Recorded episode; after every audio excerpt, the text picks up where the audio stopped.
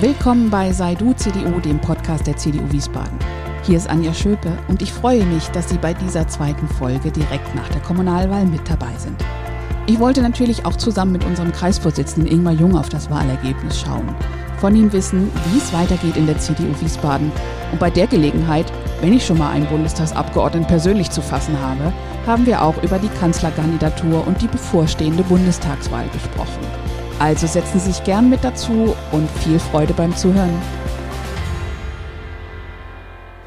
Hallo Ingmar, grüß dich. Hallo Anja, grüß dich. Wir haben uns doch digital gesehen bei Kreisvorstandssitzungen, aber zum Podcast schon eine ganze Weile nicht mehr, weil die, äh, ja, die ganze Zeit in die, in die Wahl ging und die Vorstellung unserer Kandidaten. Wie zufrieden bist du mit der Wahl? Mit dem Ausgang der Wahl. Ich dachte jetzt mit dem Podcast. Aber das darfst du auch gerne erzählen, aber dann frage ich natürlich nicht aktiv. Nein, aber mit dem Podcast, vielleicht darf ich das dann auch sagen. Ich, ich dachte, also mir ging das gerade durch den Kopf, dass wir uns hier lange nicht gesehen haben, weil ich habe es ja wirklich intensiv verfolgen können. Und also ich bin total zufrieden, weil also es auch mir die Möglichkeit gegeben hat, unsere Kandidaten nochmal ganz anders kennenzulernen, als, ähm, als, als, auch, also ich bin jetzt eine wegen wahrscheinlich, der alle kannte, äh, die bei dir im Podcast waren, aber ich habe über jeden noch was erfahren. Und es war also für mich auch total kurzweilig, unterhaltsam und hat die Leute einfach mal von der anderen Seite vorgestellt. Du weißt ja, ich bin aus Corona-Gründen war ich im mit dem Auto zwischen Berlin und Wiesbaden, äh, was man in anderen Zeiten niemals machen würde, aber ähm, ja, so im Rahmen der Gesamtverantwortung macht man es halt im Moment doch und habe ich immer, sobald ich aus Wiesbaden raus war, angefangen habe, die Folgen zu hören. Und es hat echt Spaß gemacht. Also cool. mach ruhig weiter so. Oh, vielen Dank. hat auch echt Spaß gemacht, habe ich auch bei mehreren Gelegenheiten schon mal gesagt. Ähm, und dass selbst du als Kreisvorsitzender oder ähm, auch als jemand, der ja doch eine ganze Weile schon in der CDU Wiesbaden aktiv unterwegs ist, immer noch Neues erfährt, das ist natürlich toll. Ja, total viel Neues. Also weil die Leute irgendwie bei dir anders anfangen zu plaudern, als wenn wir miteinander sitzen und eine Kreisvorstandssitzung machen. Ne? Gibt dir das äh, zu denken? Ja, irgendwie gibt mir das zu denken. Also, ich weiß, ich habe, also Willi Vogel und Rainer Pfeiffer habe ich auf einer Fahrt gehört. Bei den beiden habe ich viel Neues erfahren, muss ich sagen, zum Beispiel. Und die habe ich jetzt beide auch wirklich schon in vielen Gesprächen selbst am Tisch gehabt, aber irgendwie entlockst du andere Dinge, als das uns sonst gelingt. Ist, ja. glaube ich, auch einfach ein anderes Setting und eine andere Bühne. Ja, also wer fängt schon in der Kreisvorstandssitzung oder so an, dann äh, über sich und seine Vita zu erzählen? Stimmt, ja. Wäre auch wahrscheinlich die Zeit gar nicht, dass dann alle machen, die dabei sitzen, aber nee, ja. schön, absolut. Ja, das freut mich mhm. sehr ähm, gucken wir mal, wie es weitergeht ähm, genau. mit dem Podcast und wie wir gut irgendwie dazu beitragen können, dass alle Mitglieder oder auch alle, die es sonst interessiert, mehr inf äh, in erfahren, als sie vorher schon wussten über uns und die CDU Wiesbaden. So, aber mit der Wahl jetzt nochmal. Wie, wie zufrieden bist du mit dem ja doch nicht ganz risikofreien Neustart der CDU Wiesbaden?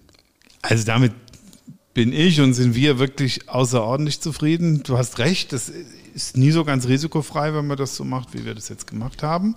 Äh, ich glaube trotzdem, dass es nötig war und es hat sich ja am Ende bezahlt gemacht. Also wir sind wieder stärkste äh, Partei jetzt geworden, was wir das letzte Mal nicht waren. Wir haben absolut natürlich sogar noch ein ganz klein bisschen was verloren. Ähm, haben wir die SPD wieder überholt und haben in einer Situation, in der die Ausgangsbedingungen ja wirklich jetzt nicht gerade ideal waren, äh, es geschafft, hier noch äh, wirklich ordentlich abzuschneiden, auf Platz 1 zu landen. Einzige kreisfreie Stadt in Hessen, in der wir auf Platz 1 gelandet sind. Ne? Das muss man halt schon auch zur Kenntnis nehmen. Das hat in anderen nicht funktioniert. Und wenn man sieht, wie gelegentlich der Landesverband ja, ähm, ja so ein bisschen väterlich auch auf die CDU Wiesbaden schaut, ähm, können wir, glaube ich, ganz zufrieden damit sein, dass wir das selbst ganz gut hingekriegt haben. Jetzt äh, erklär mir, als, als Nichtwissender, was bedeutet das? Er schaut väterlich auf die CDU Wiesbaden? ich habe gerade, während ich es ausgesprochen habe, schon gedacht, das war eigentlich schon zu genau. also. Ich bin doch immer so neugierig auf Nähkästchenplauderei. Ja, das, das war ja schon ein bisschen. Na gut, die CDU Wiesbaden hat ja einen bestimmten Ruf auch im Landesverband, brauchen wir uns ja gar nichts vormachen. Ähm, auch nicht immer nur die allerbeste Position äh, im, im Landesverband gehabt. Und ähm, inzwischen muss ich sagen, hat L natürlich da auch sehr viel zu, also Alexander Lorz äh, sehr viel äh, dazu getan, dass, dass Wiesbaden da noch ganz anders wahrgenommen wird. Und ich glaube, dass so ein Wahl Wahlergebnis da auch ein Stück weit jetzt mal dem ganzen Landesverband zeigt, okay, die in Wiesbaden sind ja doch in der Lage, sich nicht nur zu streiten, sondern auch gemeinsam Erfolge zu erzielen. Und deswegen ist es schon etwas, worauf wir, glaube ich, ein bisschen stolz sein können.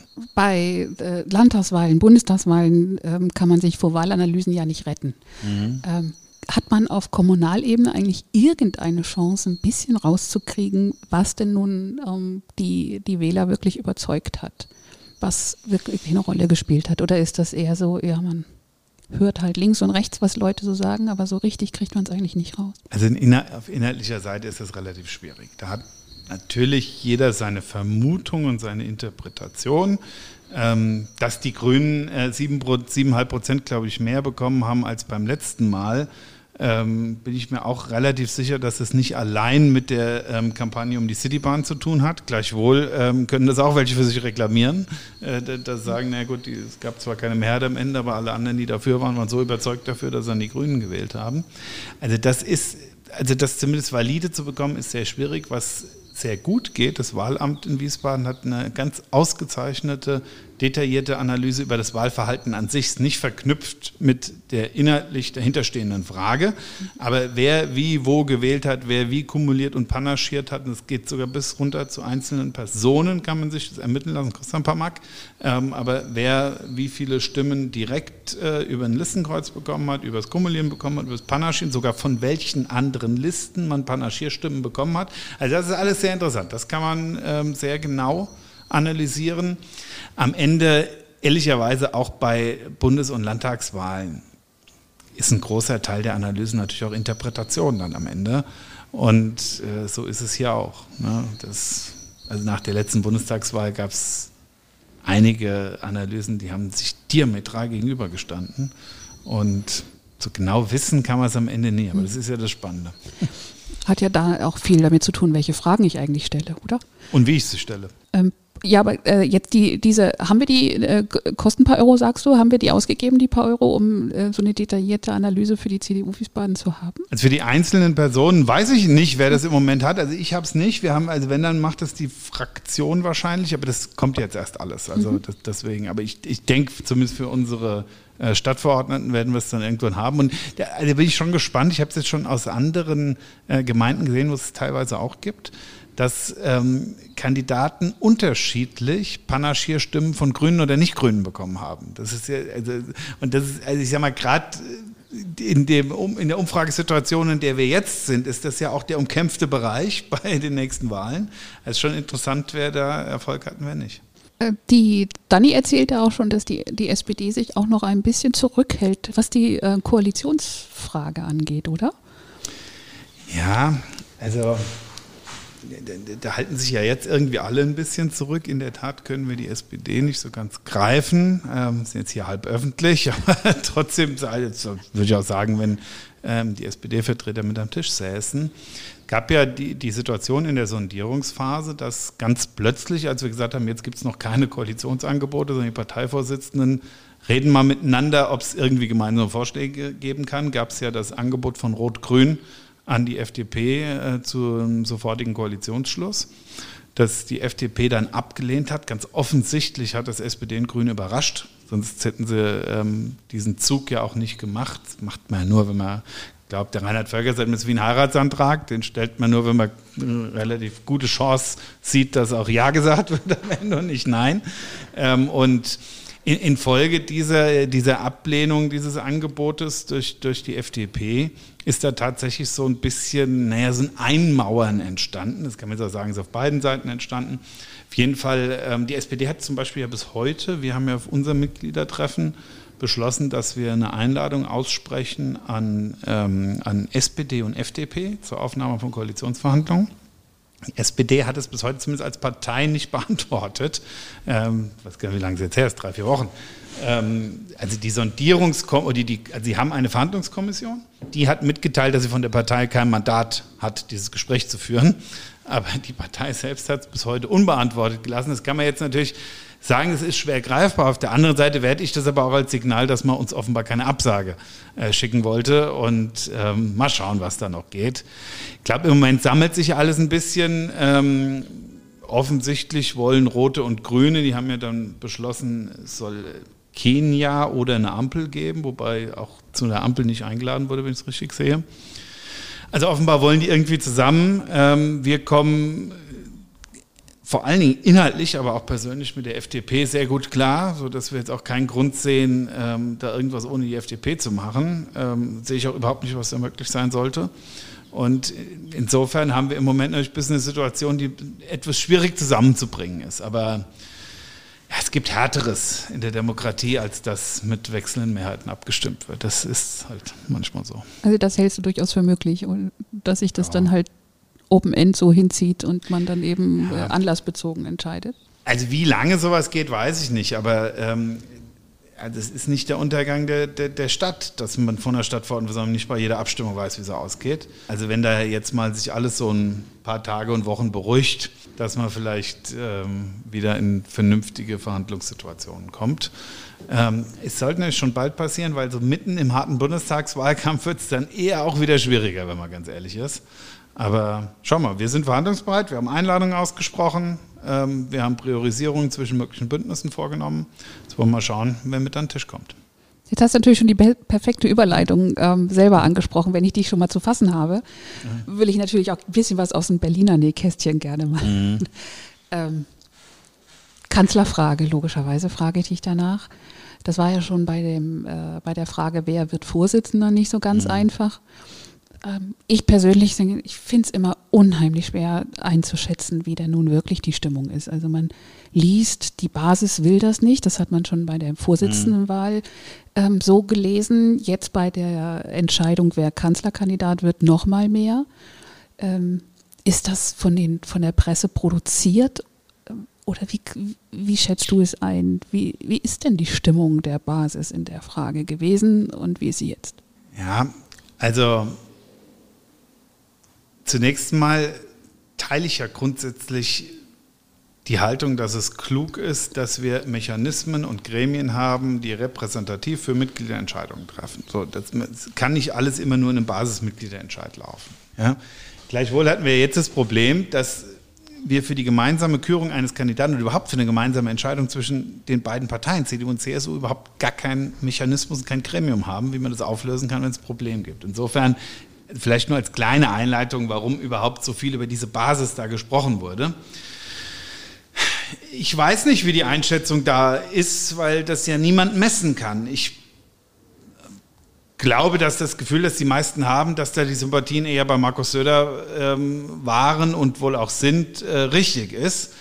Für mich hat eigentlich was anderes eine Rolle gespielt. Man kann bei so einem Prozess nicht ganz ähm, ausklammern, wer am Ende die besten Chancen hat, so eine Wahl zu gewinnen. Auch das wissen wir übrigens nicht, aber da hat mal eine Einschätzung. Da war meine Einschätzung schon, ähm, dass auch wenn ich es richtig fand am Ende, dass Armin Laschet Parteivorsitzender geworden ist, war schon meine Einschätzung, dass wir mit Markus Söder ähm, einfach, weil er nachhaltig starke Werte hatte, weil er ähm, auch schon gezeigt hat, in Bayern, auch in die Bundestagsfraktion rein, dass er integrierend wirken kann, dass er Menschen hinter sich bringen kann, dass wir da die bessere Chance gehabt hätten.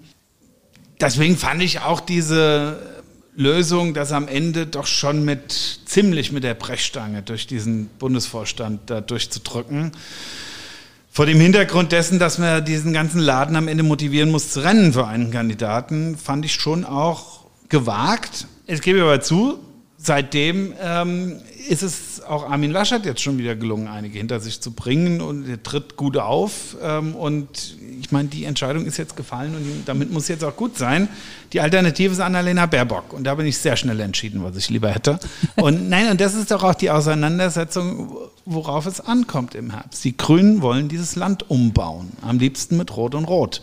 Und da ist dann die Frage, ob auf der anderen Seite Armin Laschet oder Markus Söder steht, nicht mehr so ganz entscheidend. Ähm, Armin Laschet äh, muss ja auch ganz ausgeprägte ähm, Durchbeißqualitäten haben, auch wenn man ihm das vielleicht selbst auf den zweiten oder dritten Blick nicht anmerkt.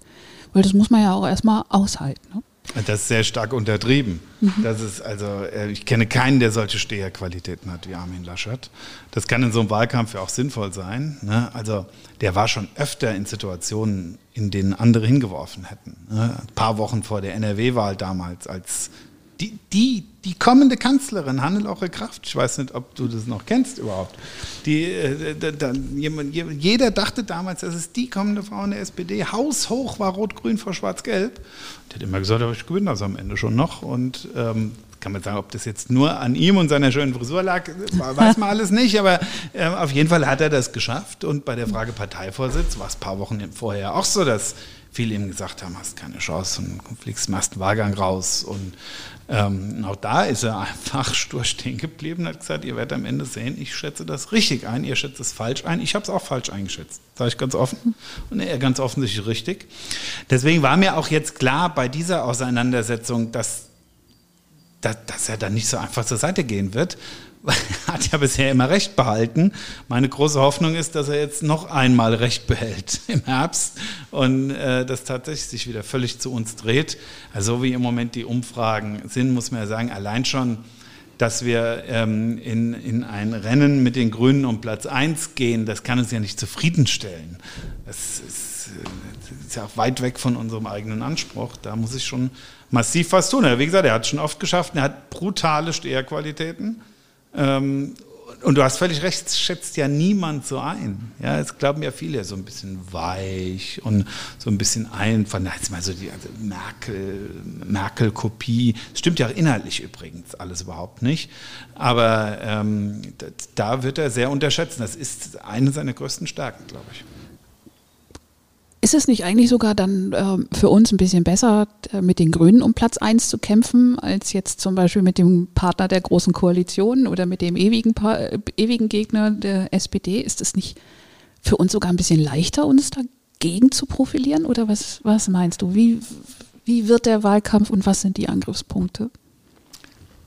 Weiß ich nicht, ob das leichter ist. Also wir sind es ja gewohnt gegen die SPD. Ja, das war immer so. Also gibt es ja auch so glaube ich, so ganz klare Unterschiede. So der Blick aufs Individuum und auf die Freiheit auf der einen Seite, auf der anderen Seite auf an, Glaube an das Kollektiv und dass man möglich über Umverteilung so Probleme lösen kann. Und das sind ja so klare Grundüberzeugungen, die sich gegenüberstehen zwischen CDU und SPD. Zwischen CDU und Grünen ist es auch so, müssen wir so noch so ein bisschen lernen, ja, weil es gibt ja auch, also wir haben bisher eigentlich immer gelernt, dass man eher so ein bisschen sagt, naja, so, so Nachhaltigkeit bei Finanzen und beim Klima, irgendwie ist es ja auch ähnlich und individuelle Verantwortung wollen ja auch beide und so, dass man so, gerade da, wo schwarz-grüne Koalitionen entstanden sind, immer versucht hat, irgendwas zu finden, was ähm, was eine Gemeinsamkeit ist. Ich glaube, das wird jetzt dieses Jahr sehr klar, dass ähm, das betont wird, was uns trennt. Und das ist natürlich viel mehr. Die Grünen sind insgesamt noch weiter weg äh, von uns als die SPD wahrscheinlich. Wobei die SPD ist anders weg. Ja, das, das muss man schon sagen. Aber ähm, ja, also wir merken es jetzt auch hier in Wiesbaden, wenn es wirklich mal um Inhalte geht, dann ist die FDP letztlich die Partei, die mit Abstand am engsten bei uns ist. Und die Grünen haben im Moment die Vorstellung, also wie gesagt, dieses Land umzubauen. Mehr, mehr Kollektiv, mehr Vorschrift, mehr Zentralismus, mehr Steuerung von oben, mehr Umverteilung, Vermögenssteuer, Reichensteuer und so weiter und so weiter. Ähm, da, da, werden wir uns hart auseinandersetzen. Also unser Ziel muss sein, dass ohne die CDU, CSU da keine Regierung gebildet werden kann. Und dafür müssen wir noch deutlich aufholen. Und ja, mit wem das am Ende ist, werden wir dann mal sehen. Ähm, also wir sind, was haben wir denn jetzt heute eigentlich? Den 10. Mai. Ist noch ganz schön viel Zeit, ne, bis zum 26. September. Da passiert noch einiges. Und denk mal sechs Wochen zurück, wie da die Umfragen waren. Ne? Da waren sie auch noch völlig anders. Und wir haben jetzt noch ähm, ja, viereinhalb Monate bis äh, zur nächsten Wahl. Drei Monate bis zum Beginn der Briefwahl, wenn man davon ausgeht, dass die äh, eine gewisse Relevanz hat. Das, also da kann auch viel passieren. Ich würde mich jetzt nicht, äh, nicht, nicht davon ausgehen, dass es nur gewisse Optionen von, von Koalitionen gibt, sondern vielleicht sieht es noch ganz anders aus. Ich glaube, in diesen besonderen Zeiten noch mal mehr. Ja. Weil jetzt äh, kommen wir hoffentlich dann auch in die Zeit, äh, wo alles, äh, das überlagernde Thema Corona dann langsam zurückgeht. Weil das ist, das ist ja auch das, das ganz Besondere, Merkwürdige gewesen, dass es ja eigentlich kein anderes Thema mehr gibt und trotzdem immer irgendwo in der einen oder anderen Stätte noch Wahlkampf stattgefunden ja. hat. Ähm, aber also ich weiß nicht, wie es dir ging, aber ich so als äh, dann, wenn ich die, die Talkshows mir angesehen habe, ich war sogar ein bisschen froh, dass es mal um die Kanzlerfrage ging und nicht permanent um irgendwelche Corona-Geschichten. Ähm, bei Corona, du hast mir äh, schon im, im Herbst letzten Jahres erzählt, dass du ja natürlich unheimlich viele Anrufe, Mails auch von, von Menschen, auch von verzweifelten Menschen bekommst. Ist das, äh, hat sich das nicht geändert? Ich meine nicht im Sinne von weniger, sondern wie, was kommt bei dir an? Ähm, wie, welcher Lage sind die Menschen, die sich dann an dich direkt wenden? Also der Umgangston ist rauer geworden, das muss man wirklich sagen. Ich, wenn ich mich richtig erinnere, habe ich ja damals berichtet, dass es viele Leute gab, die einfach dankbar waren, dass sich mhm. mal einer kümmert und, und mal irgendwie eine Lösung vorschlägt oder einen Weg aufzeigt. Oder auch einfach nur mal zuhört. Das hast du einfach erzählt, nur zu, genau, ja, in der Tat. Ja. also das war teilweise wirklich so, da haben Leute geantwortet, ich weiß, okay, sie können mir jetzt nicht helfen, aber vielen Dank, dass sie mir einfach mal zugehört haben. Das ist weniger geworden, muss man echt sagen. Ähm, jetzt insbesondere um die sogenannte Bundesnotbremse herum. Das sind die ähm, Zuschriften schon härter geworden bis zu ernsthaften Drohungen. Ähm, also wir haben sogar mal zwei E-Mails ähm, an äh, Ermittlungsbehörden jetzt abgegeben, weil wir gesagt haben, das können wir einfach nicht mehr hinnehmen. Okay.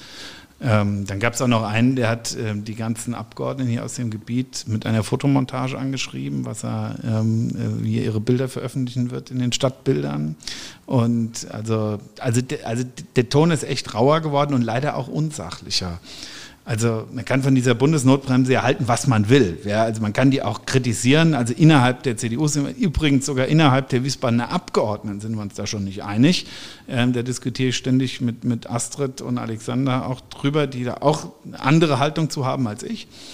Aber solange man sich sachlich auseinandersetzt, ist es ja okay wie oft ich jetzt äh, Zuschriften bekommen habe, die Gewaltenteilung wird abgeschafft durch das Ermächtigungsgesetz. Ähm, das ist halt so völlig neben der Sache, weil der Zugriff des Parlaments, die Entscheidungsrechte des Parlaments, gerade noch durch die Änderungen, die alle im Verfahren jetzt gekommen sind, sind zweifellos stärker, als wenn das vorher eine Ministerpräsidentenkonferenz entschieden hat. Es ist doch genau ja, das gewesen, was ist, immer eingefordert wurde. Ja, Gebt es ins Parlament. So, so, ist es. So ist es. Wird monatelang eingefordert, dann entscheidet das Parlament was, schafft auch noch höhere Hürden für die Exekutive. Es geht ja jetzt auch Verordnungen gehen, also Verordnungen auf Basis dieser, dieses Infektionsschutzgesetzes gehen jetzt nur noch mit Zustimmung Bundestag und Bundesrat. Es geht jetzt eine echte parlamentarische Kontrolle eingeführt worden. Ja, jetzt ist es auch wieder nicht recht. Ja, ich habe jetzt, also über die Inhalte kann man sehr lange streiten. Aber dieser Vorwurf Ermächtigungsgesetz, Abschaffung der Demokratie, Gewaltenteilung zu Ende, es ist einfach auch neben der Sache. Und das ist jetzt schon stärker geworden, muss ich echt sagen. Kleiner Vorgeschmack auf Herbst wahrscheinlich, was uns noch alles erwartet. Äh, hoffen wir mal nicht. Ich denke immer mal wieder, meine Güte, wie, wie würde es bei uns aussehen, wenn wir keine, keinen Impfstoff hätten? Wenn mhm. wir keine Perspektive hätten, dass zumindest irgendwie, wenn auch noch nicht erreicht, aber so ein Anker da ist. Aber vielleicht hätten wir uns dann alle in den Fatalismus ergeben. Ich, ich weiß es nicht, ist ja auch müßig drüber nachzudenken. Ja. Aber äh, ich hoffe schon, dass das, dass das nachlässt. Ähm, aber die, die, diese Haltung, ähm, alles ist nicht Demokratie, was gegen meine persönliche Überzeugung entschieden wird oder genau. was nicht genau so ausfällt, wie ich das möchte, das ist schon krass. Das ist schon ein merkwürdiges Demokratieverständnis. Zumal das ja gerade gar nicht geht. Also du ja. hast ja immer, immer Minimum genauso viele, die genau das Gegenteil haben wollen. Das ist, also nach jeder Ministerpräsidentenkonferenz bekomme ich Zuschriften, die eigentlich immer so 50-50 aufgeteilt sind. Die einen sagen viel zu hart und die anderen sagen viel zu wenig. Das, also, das, das ist immer ein Indiz dafür, dass der Kompromiss einigermaßen gelungen ist, wenn gleich viele unzufrieden sind auf beiden Seiten. Aber das, was du ansprichst, das ist echt was, was mir auch Sorgen macht. Dieses, und, und das ist seit dem Aufkommen der AfD, es war schon im letzten Bundestagswahlkampf, dass die Leute zu einem kamen und jetzt egal worum es ging, also ging es meistens um Flüchtling, Flüchtlingsfragen damals, die dann gesagt haben, warum handeln sie nicht so, wie das Volk das will? Sondern er sagte, nee, ich handle meine Überzeugung, dafür kann man wählen. Und, und ich glaube auch, dass die Mehrheit der Leute das so sieht. Und dann hat man es begründet und haben gesagt, nein, das Volk möchte es aber anders. Und man gefragt, ja, warum, woher wissen Sie denn das Volk? Ich weiß, was das Volk denkt. Es war, wow. immer, das, immer das Gleiche. Und wenn man dann selbst Umfragen gegen keine, nee, Umfragen sind gefälscht. Das ist die, die Lügenpresse ähm, die staatlich gesteuerte, also wir haben ja inzwischen Staatspressen hier, die, die von Angela Merkel äh, redigiert werden, ganz offensichtlich.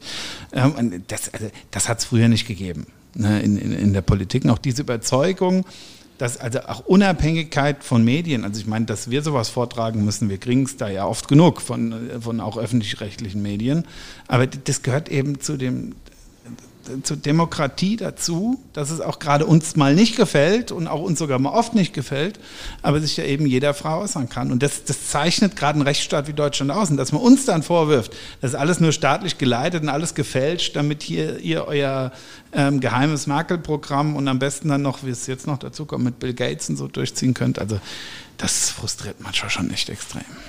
Das ich bin schon wieder versucht, ich könnte stundenlang mit dir weiterreden. Ich gucke immer zwischendurch auf die Uhr, das ja, ist nicht zu schön. Ja. Ähm, was leider mit dir bisher immer ein bisschen zu kurz kam, das, was ich mit den ähm, Kandidaten für die Kommunalwahl ja sehr ausgiebig machen konnte. Einfach auch mal ein bisschen zu erfahren, nach welchen Werten ähm, lebst du eigentlich? Wie, mhm. wie, äh, wie, schaust du eigentlich auf deine Tätigkeit drauf? Und das ist jetzt aber, deswegen leite ich das so ein bisschen, äh, ein bisschen umständlich ein, äh, schon so eine Stelle, die, also zum Beispiel bei der, ähm, äh, bei der Wahl, du als Delegierter jetzt Vorsitz CDU. Mhm. Oder eben ähm, auch durchaus, wenn auch in anderer Rolle, jetzt irgendwie äh, Mitglied der Fraktion, äh, Kanzlerfrage. Aber auch jetzt äh, diese Situation, wenn die Menschen sagen, ich will aber das und das ist unsere Meinung.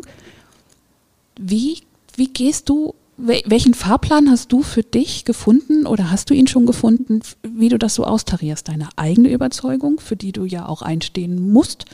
Äh, so ist ja auch das Prinzip. Ähm, ich will ja nicht jemanden, dem ich sagen kann, wähle jetzt das, mach jetzt das, was ich für richtig halte, sondern du sollst ja repräsentativ für uns. Mhm.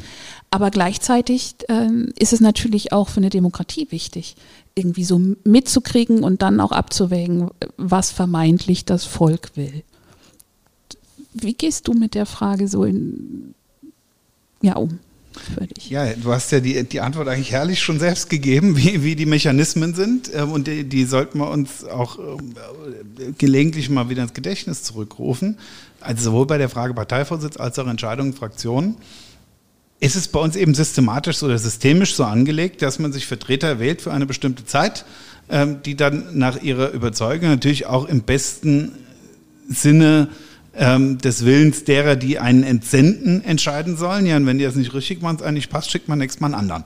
So, so, so funktioniert es halt eigentlich. Und deswegen fand ich jetzt auch, ähm, dass ich meine Aufgabe als Delegierter beim Bundesparteitag gerecht geworden bin, ohne jetzt vorher ähm, genau abzufragen unter den eigenen Mitgliedern, wie man da abstimmen soll. Ich finde es wichtig, dass wir diese Mechanismen auch grundsätzlich einhalten. Also ich nehme jetzt mal ein anderes Beispiel. Ich habe auch gesagt, die Fraktion kann nicht über einen Kanzlerkandidaten entscheiden. Mhm. Obwohl das da so ausgegangen wäre, wie ich es gerne gehabt hätte, sage ich jetzt mal ganz offen. Ja?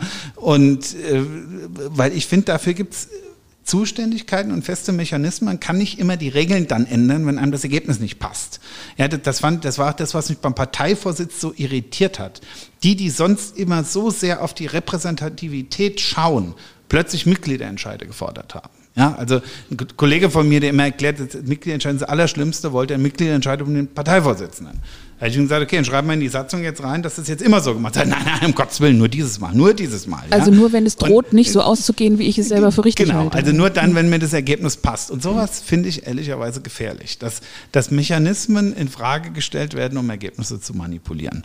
Und deswegen halte ich das für enorm wichtig, dass man sich daran hält, dass man sich auch an Zuständigkeiten hält. Das ist jetzt nicht so eine, klingt so ein bisschen typisch deutsch, so Zuständigkeitsfrage wieder, wieder ganz wichtig, aber die ist halt besonders deshalb wichtig, weil dadurch Mechanismen nicht manipulierbar werden ne, über, über Formalfragen, sondern dass man sich einfach daran hält, äh, wie das eben bei uns geregelt ist und üblicherweise läuft. So, und natürlich versucht man dann, wenn man einen gewissen Teil repräsentiert, ja schon aus Eigeninteresse, weil man vielleicht ja nochmal geschickt werden muss, äh, möchte, aber auch weil man weiß, dass man den repräsentiert, versucht man es natürlich immer nach bestem Gewissen und Gewissen so zu repräsentieren, dass man auch deren Meinungen vertritt. Aber ich gebe es ganz offen zu, es gibt auch mal Situationen, in denen man sagt, ich halte es aber trotzdem für falsch und sehe es anders. Und dann kann man, glaube ich, auch anders entscheiden. Dafür funktioniert es so. Und dann müssen die Entsendenden sich das nächste Mal überlegen, ob sie das hinnehmen oder nicht. Kommen wir noch einmal äh, auf die CDU Wiesbaden. Ähm, ein bisschen über Halbzeit sind wir, äh, was jetzt den neuen Kreisvorstand äh, angeht, auch dich als äh, mhm. Vorsitzenden. Ähm, irgendwann so knappes Jahr, weiß ich nicht, wird ja dann der, die neue Wahl äh, wieder anstehen. Wenn du wünschst dir was spielen solltest jetzt, darum würde ich dich jetzt bitten, hm. in einem Jahr, was ist dann in diesem Jahr in der CDU Wiesbaden ähm, passiert? Ich hoffe, dass wir uns dann mal wieder gesehen haben als Kreisvorstand. Das ist ja ehrlicherweise das, das, das größte Problem dieses Vorstands, dass er genau eine Präsenzsitzung gemeinsam hatte. Ähm, ich glaube am 19. Februar oder so im, im, im letzten Jahr, jetzt schon über ein Jahr her und wir gar nicht so die Gelegenheiten hatten, irgendwie zusammenzukommen. Aber es ist ja letztlich, sind wir jetzt in so einer Konsolidierungsphase. Ich bin jetzt schon mal echt zufrieden, dass wir die Verfahren, die wir hatten, alle abgeschlossen haben, also die uns begleitet haben von außen, dass wir, glaube ich, als Partei in Wiesbaden, als Vorstand wieder echt zusammengefunden haben, dass wir wieder als eine geschlossene Truppe nach außen wahrgenommen werden, dass wir einen Kommunalwahlkampf, glaube ich, echt ordentlich vorbereitet haben, dass wir da auch noch stärkste Partei geworden sind. So, und jetzt steigen wir wieder in die klassische parteiinhaltliche Arbeit ein. Wir haben mit den Arbeitskreisen wieder angefangen, versuchen vor politischen Raum verschiedene Türen uns wieder zu öffnen, auch in die Bevölkerung wieder reinzuwirken. Haben wir gerade in der letzten Kreisvorstandssitzung ähm, ja einiges zu beschlossen, wie wir das machen wollen. Und wenn uns das dann auch noch als nächster Schritt gelingt, dass wir irgendwann nächstes Jahr im Februar wahrscheinlich da stehen und sagen, das, das, haben wir auch noch geschafft, da wieder stärker in Wiesbaden als Partei wahrgenommen zu werden, auch äh, mit dem, was wir inhaltlich neben oder Zwischenwahlen machen. Ich glaube, da wäre ehrlicherweise schon ziemlich viel erreicht. Schauen wir mal, kannst du mich dann nochmal fragen, ich werde geklappt hat. Ja. Spätestens da dann dazu nochmal fragen, ja, komme ich sehr, sehr gerne drauf zurück. Für heute erstmal vielen Dank. Ja, und gerne. gern bis zum nächsten Mal. Hat wie immer Spaß gemacht. Bis zum nächsten Mal. Schon wieder sind wir am Schluss dieser Folge. Vielen Dank fürs Zuhören. Und wenn es Ihnen gefallen hat und Sie auch die nächste Folge nicht verpassen wollen, abonnieren Sie unseren Podcast in den üblichen Apps oder auf dem YouTube-Kanal der CDU Wiesbaden. Einfach suche nach Sei du CDU. Feedback, Anregungen, Wünsche? Dann sehr gern direkt an mich podcast-wiesbaden.gmx.de. Bis zum nächsten Mal, Ihre Anja Schöpe.